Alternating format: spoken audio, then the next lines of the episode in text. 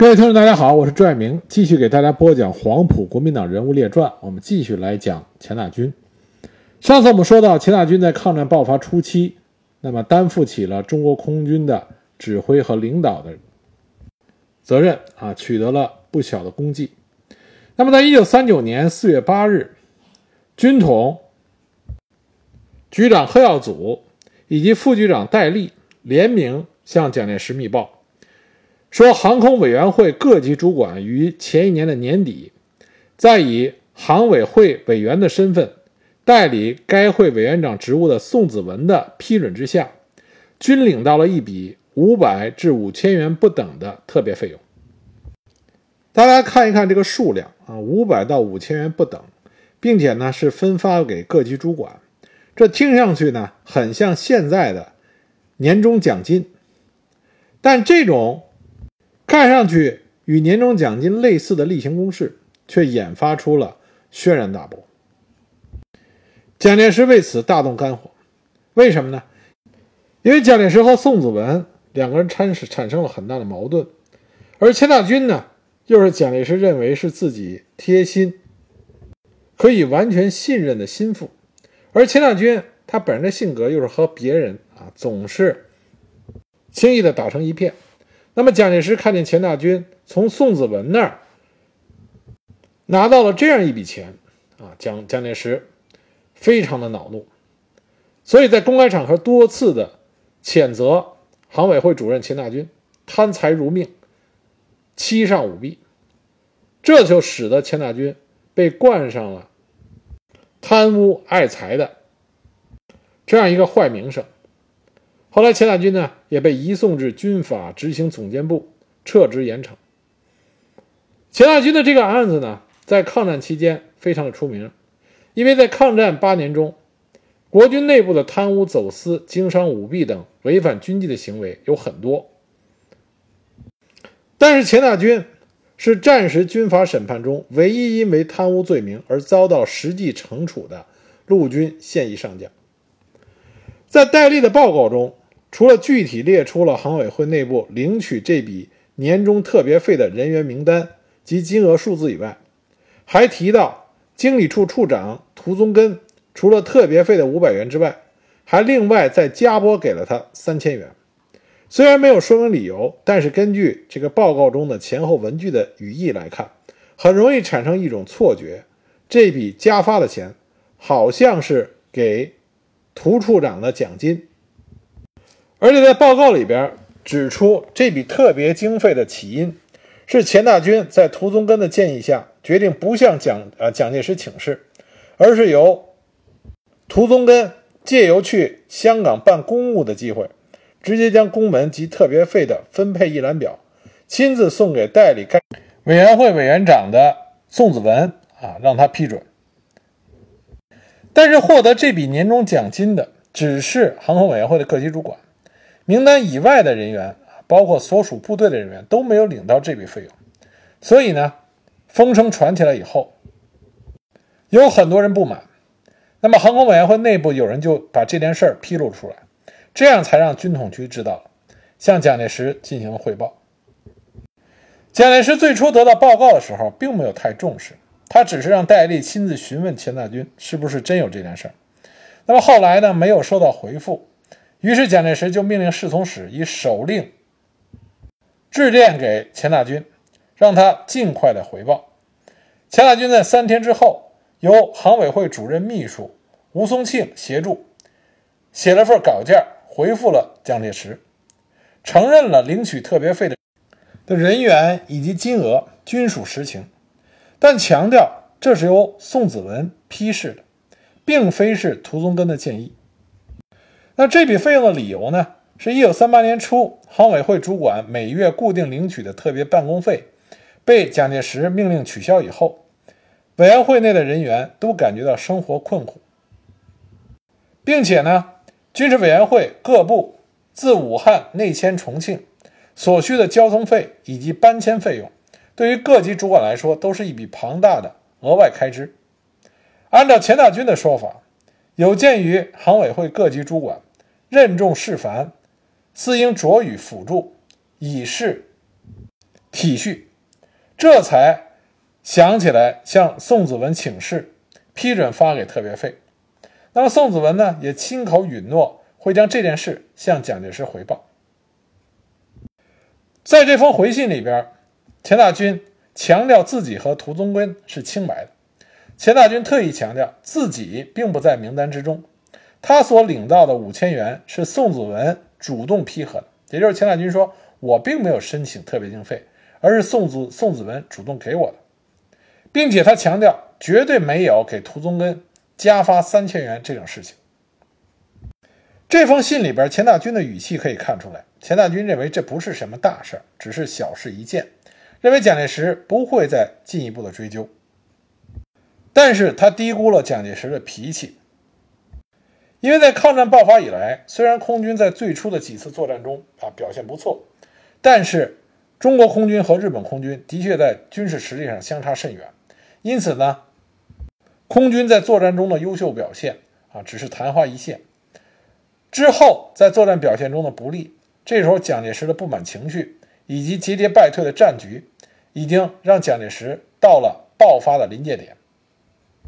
在武汉失守之后，国民政府所有的机关内迁重庆，而日军呢，也开始对重庆等地展开了猛烈的轰炸。那么，中国空军这个时候几乎已经没有还手之力。而一九三啊，一九三九年一月十五日，是日本飞机轰炸重庆以来死伤人数最多的一次，也是日本飞机大规模轰炸重庆市区的开始。当天呢，蒋介石曾经下手令给钱大钧，痛斥航委会之无能。那么这个手令中这么写的：近日我空军毫无生气，航委会同仁未知心有所思否？此种机关高级长官。真所谓饱食终日，无所用心，徒费人民脂膏，何以见人？若长此以往，应赶办结束，从速取消可也。若稍能为战时啊多一用心，则后方可修理之飞机，应昼夜督促加工修理，必可倍增力量。而后方各校未经作战之教官。应与前方作战人员对调服务，必有许多人员可以增加应战。诸事在于主持之人深思熟虑，必使废物废人皆能为战争利用，不使一人一物不得其用，方能任现代军事机关之主持者。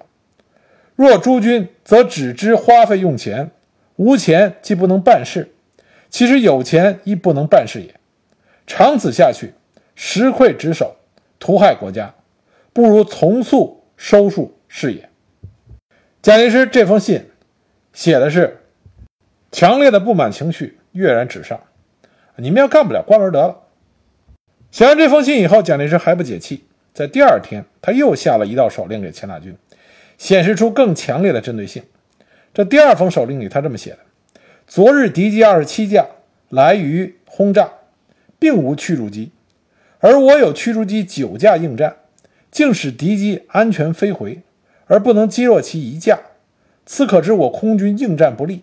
否则，亦腾空避战，乃至敌机安全飞返，此为我空军懦弱无勇之最大之羞耻。而航委会主任及其空军人员毫不追究原因，恬不知耻，殊为痛恨。该主任、前主任训练无方。指挥不力，应记过一次。以后如再有此等无耻之事，应记加倍处置。这在钱大钧跟随着蒋介石的生涯里边啊，几乎没有碰见过蒋介石这么骂他。这说明蒋介石对于钱大钧担任行委会主任的无能，已经到了一种忍无可忍的地步。而钱大钧呢，并没有重视到蒋介石对他的警告，以为这只是蒋介石。走走过场，口头说说他而已。那么钱大钧给蒋介石写了回信，对这笔特别费用进行了解释。那蒋介石是怎么回复他的呢？蒋介石用黑笔在钱大钧的回信上啊下面写下了如下的话。他写道：“我国家对空军人员原属优待，而你们空军成绩如此，还不自反省自处，乃反要此种特废，试问你们良心何在？然后呢，他又用红笔批示，写道：“为何承宋代委员长批示，而不直呈中正？此明明为有意取巧，不忠之至，可痛。以后无论何种款项，须由中正亲自批准，不准支付。”这两个不同颜色的批复，就说明了问题的严重性。说明首先蒋介石就不同意给航委会这些主管批这笔钱。那么第二个用红笔的批示就更严重了。蒋介石说：“你们为什么不让我来批示，而去请示宋子文？就这么说明你们心里有鬼，你们才会绕过我去找宋子文。”这是钱大钧根本无法解释的。所以钱大钧呢，在收到蒋介石的批示之后，看到这些文字，才感觉到事态的严重性。而且呢，在蒋介石的批示中有被蒋介石划掉的文字。但这个文字划掉的并不很清楚，钱大钧还能看到被划掉的是什么字。那么被划掉的这句话呢？蒋介石这么写的：“我以为你没良心，冷血动物。”钱大钧看到这些文字，当时他在他的日记里写下：“如此言语，令人如何再干？”至此，蒋介石、蒋介石和钱大钧两个人多年建立起来的这份信任啊，这份。主从关系之间的这个信任彻底的崩塌了。那么蒋介石只是将这个案子交由军法执行总监部审理。那么钱大钧曾经数次前往黄山官邸，希望能给蒋介石当面解释，但都吃了闭门羹。而且航委会上呈的例行公文中，蒋介石也一再的进行着酸言冷语的指责和嘲讽。那么这个时候，对于钱大钧来说，应该没有比辞职更好的选择，所以钱大钧在四月二十五日啊，一九三九年四月二十五日，钱大钧向蒋介石提交了辞职信。后来，时任侍从室侍从室第一任啊第一处主任的张治中等人劝阻之下，暂时压下了钱大钧的辞呈。但是钱大钧呢，也跟张治中发牢骚啊，钱大钧就说：“愚以为士可杀不可辱，如此一再申斥。”言语刻薄，令人不堪忍受。这说明钱大钧的心里边啊也非常的不满意，认为蒋介石小题大做。那么更让钱大钧觉得难堪的还在后头。一九三九年五月二十到二十四日，在重庆一连举行了五天的空军业务会议。那么在这次会议上，蒋介石要求航委会中下级人员将困难及缺点详细陈述。这本来的意思呢，是让中下级人员把具体工作中的问题报告上来，那么大家想办法解决。因为毕竟这是在战时。但是报告上来的问题呢，十分的琐碎，而且数量众多，这就使得蒋介石本来就尚未平息的怒火再次爆发出来。那么蒋介石再度训话，他强调，航委会中下级的这些工作人员。生活如此困难，可是航委会的高级长官只知道为自己的优越生活着想，而不思解决下级同仁的困难，实在是腐败至极。蒋介石还说，从政办事二十多年来，从未如此看不起国军的高级长官，并且是蒋介石许诺一定会解决这些问题。高级长官，航委会的高级长官绝对不敢秋后算账。那么关于这一天的会议呢？蒋介石和钱大钧都写下了日记。蒋介石在他的日记里承认，他是故意选在航委会中下级的工作人员都在场的时候，故意的不留余地，斥责航委会高级主管贪财腐化，尤其是钱大钧。但是在蒋介石的日记里，他写道：“令他最感觉惊讶，亦或是叹为观止的是，而比大钧则神色不变。”不知有廉耻，及以奈何？蒋介石认为钱大钧面对着指责，面不改色，心不跳，根本就不知廉耻。那么钱大钧的日记是怎么写的呢？钱大日钱大钧的日记是这么说的：观此态度，激进挑拨会议而变成法庭，彼以为吾等必有贪污事实，殊不知吾等人格之所在也。做十余年长官而不能看清部下人格。往事咆哮，真可谓狂为者也。而上位办事二十余年，从未如此看不起高级长官，云云，实自暴其短耳。钱大军这段写的是什么意思呢？说蒋介石把一个会议变成了法庭，然后污蔑他的人格。钱大钧说：“我跟了你十几年，你不知道我的人格是什么样子的吗？”从这两份截然不同的日记，我们就可以看到，蒋介石和钱大钧他们的关系已经产生了不可消除的裂痕。经过五天的会议之后，在闭幕典礼上，蒋介石再次对所有开会的人员公开宣布：钱大钧贪财如命，欺上舞弊，自即日起免职。交付军法执行总监部依法惩处。当天晚上，蒋介石宴请航委会及空军主管，在席间，他再次说明他从严惩办钱大钧案的真正原因。他说：“钱主任追随最久，关系最密，故不能不从严惩办。又为此事不应请示宋氏，宋半年未在，彼在香港，我在重庆，不请示我而请示他。”故不能不办。蒋介石在那一天的日记里是这么写的：“他说，此心悲痛愤怒，不知所止。国人贪污无耻之风如何克制？遥念前途，无以为继。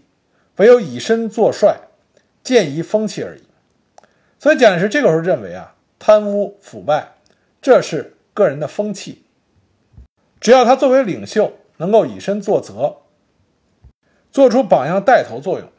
那么下属的这种贪污腐化的风气就会被遏制。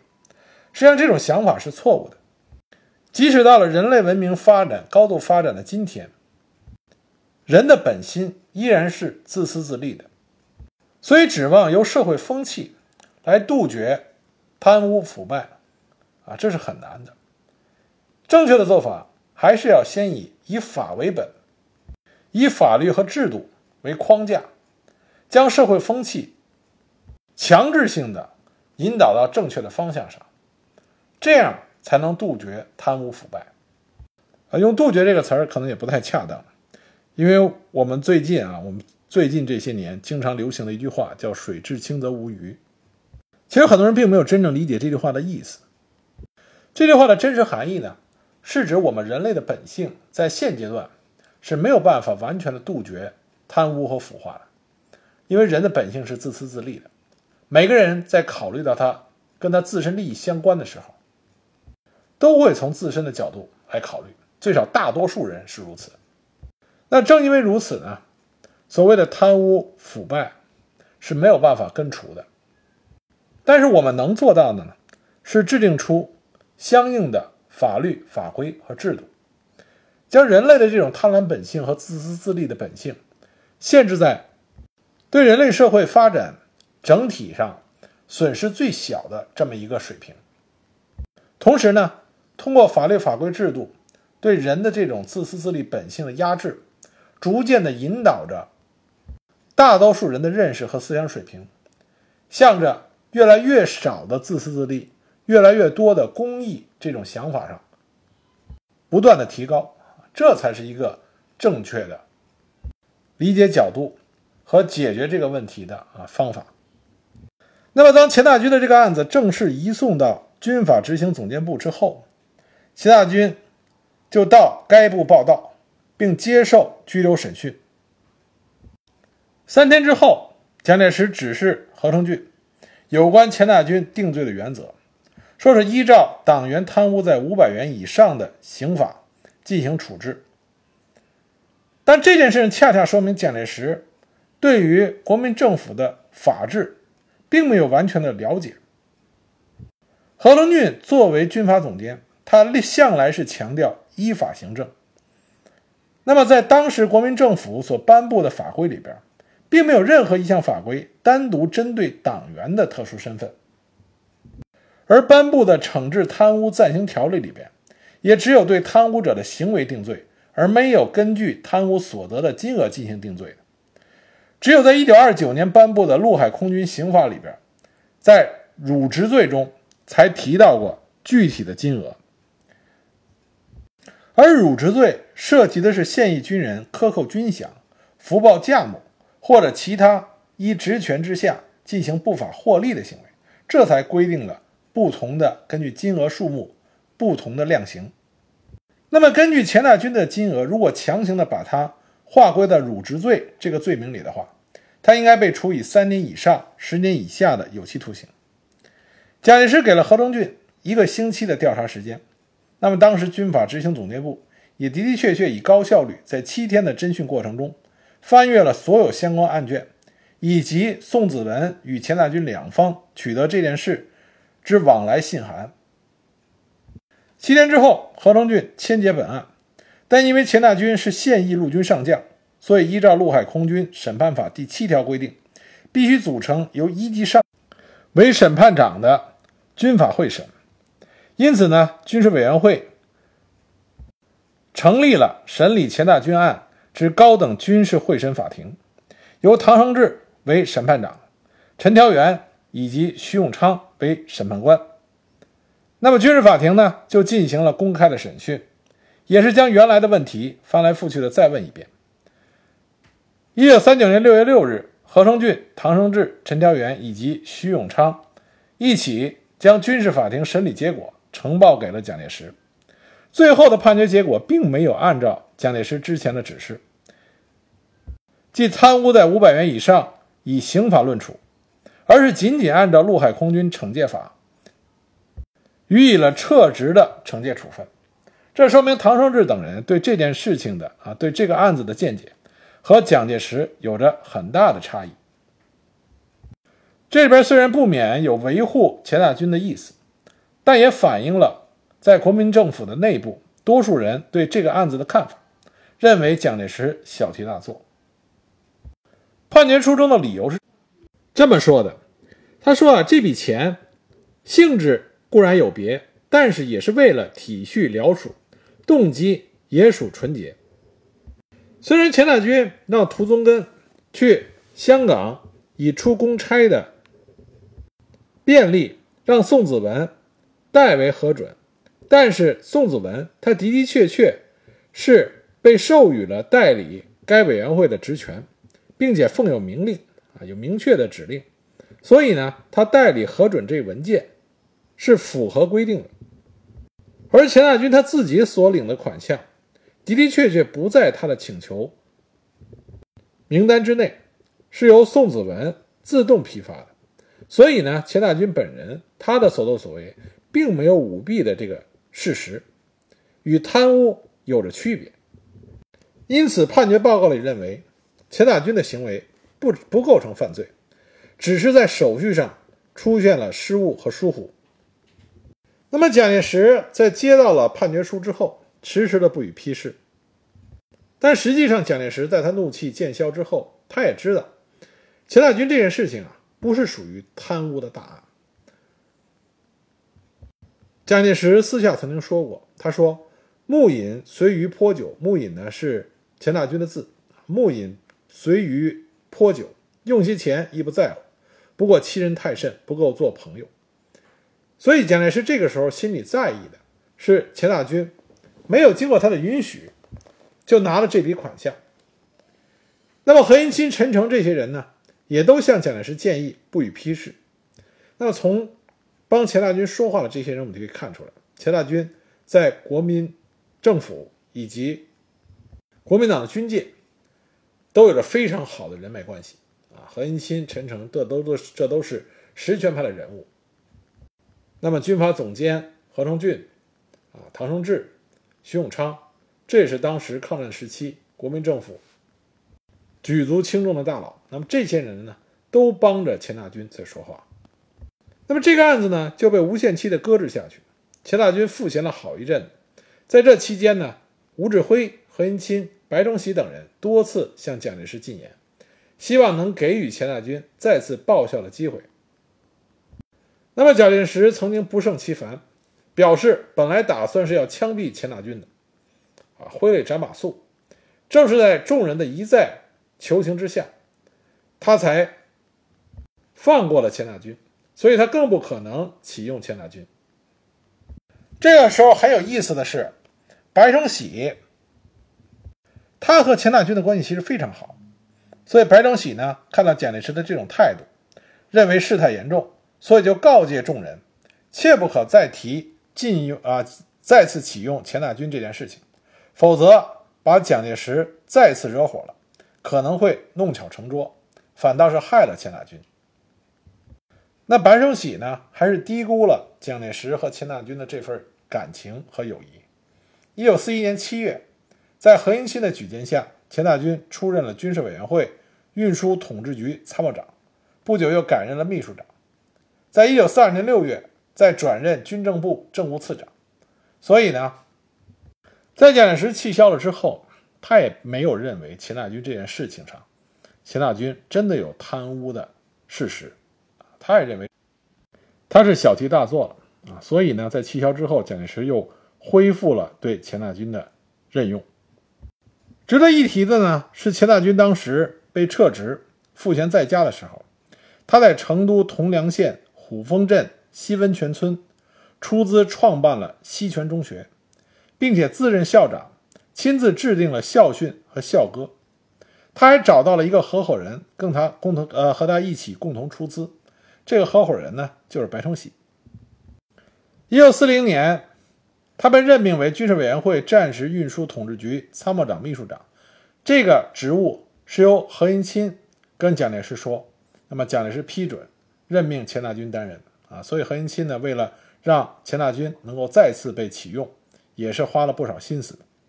那么钱大钧被启用之后，他主要负责的是去云南，保证中缅国际通道。军需物资运输的事情，那么钱大钧完成的很好。一九四二年六月份，他又就任国民政府军政部政务次长，这又是何应钦，因为何应钦被转任国民政府军政部部长，那么何应钦再次把钱大钧带到军政部那边，让他当次长。一九四三年十月一日，钱大钧获国民政府颁发的一等云辉勋章。一九四四年十月，陈诚继任军政部部长。那么，蒋介石认为陈诚在保定军校第八期就读的时候，钱大钧已经是该校的分队长，是陈诚的上级，所以呢，他不认为应该让钱大钧居于陈诚之下。这说明蒋介石对于钱大钧还是非常的信任和爱护的，因为在他认为钱大钧不能居于陈诚之下以后，他在一九四四年十二月任命钱大钧为军事委员会侍从室侍卫长。及第一处主任，啊，钱大钧转了一圈，又回到侍从室第一处当主任了，而且还兼了侍卫长。而且更进一步的是，这个时候的钱大钧还兼任了军统啊的局长，啊，军事委员会调查统计局局长，也就是我们俗称的军统的最高领导人。一九四五年五月，钱大钧当选为国民党第六届中央执行委员会委员。那么九月九日呢？他出任上海光复后第一任市长，兼淞沪警备总司令。钱大钧虽然当了上海市光复以后的第一任市长以及警备总司令，但实际上他在上海根本没有太多的实权，因为各派的势力、各路人马都纷纷的进驻上海，啊，接收这个远东最繁华的都市。各路人马呢，为了攫取利益，相互之间明争暗斗。那么钱大钧虽然身为市长，但以他的性格啊，他不愿意和这些背后都有着强硬后台的势力啊进行针锋相对的矛盾冲突。你比如说，我们都知道，接收上海的时候，在国军的势力上最大的那一股就是汤恩伯。汤恩伯背后的后台是谁呢？就是蒋介石。所以钱大钧不可能对于汤恩伯的一些举动。加以干涉，但是作为市长，钱大钧也是做了一些有益的事情。比如说，他在任职期间，他曾经向英国交涉，收回了跑马厅，也就是现在上海人民公园，不许在此地搞赛马、赌博等活动。他责令了公务局扩建南京中路，方便闹市区的交通，修筑了吴淞口的海堤。但是对于钱大钧来说，包括市政府内部的各局局长。和中高级干部，实际上呢，都是有他自己的后台和社会地位，也不是钱大钧这个市长所能指挥动的。而钱大钧本人呢，也不想指挥这些人。当时市政府本身的实权是操在秘书长沈世华手中，而警淞沪警卫总司令部呢，则完全由副总司令李吉兰主持。钱大钧采取的态度呢，是完全的不加过问。据上海人的回忆，当时钱大钧他做的唯一一个重要的工作就是招待美国人，他的日常工作就是和美国人举行鸡尾酒会，招待嘉宾。实际上，抗战胜利之后，上海市政府以及所属各级关中，重庆来负责接收的这些官吏和原来留在上海的人员复员的，这里指的是上海留在上海的是没有参加汪伪组织的啊。即使这样，重庆来的和留在上海复职的这些人员，他们的差别是很大的。重庆来的所给的工薪。是底薪的一百倍，而留在上海的为底薪的六十倍。在机关中开饭的时候，重庆来的这些官员桌子上是六个菜到八个菜，那么上海本地复职的这些官员的桌子上只有四个菜，所以重庆人和上海人成为了当时上海市政府和各直属机关中泾渭分明的两种称呼。钱大钧这个上海市市长当上时间并不长。因为他再次被人告发说他贪污，说他搂了很多钱，啊，据说他私买，啊私卖啊私卖敌伪物资竟然高达四十二亿元，这个数字呢我没有办法考证啊或者查证它的出处，但是钱大钧如果在一年之间能够干出这么大的一笔数额，他的贪污速度在中国历史上也可以排入最前面几位了。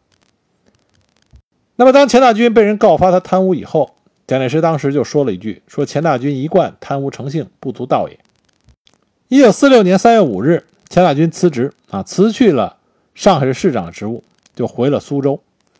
那么，钱大钧当上海市长一共当了多久呢？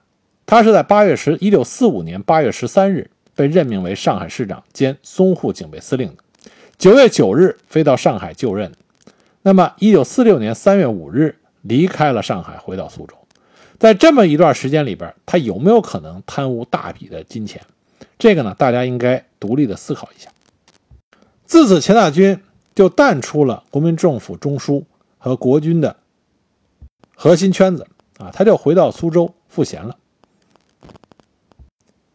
一直到一九四九年二月十九日，他被重新任命为重庆绥靖公署副主任。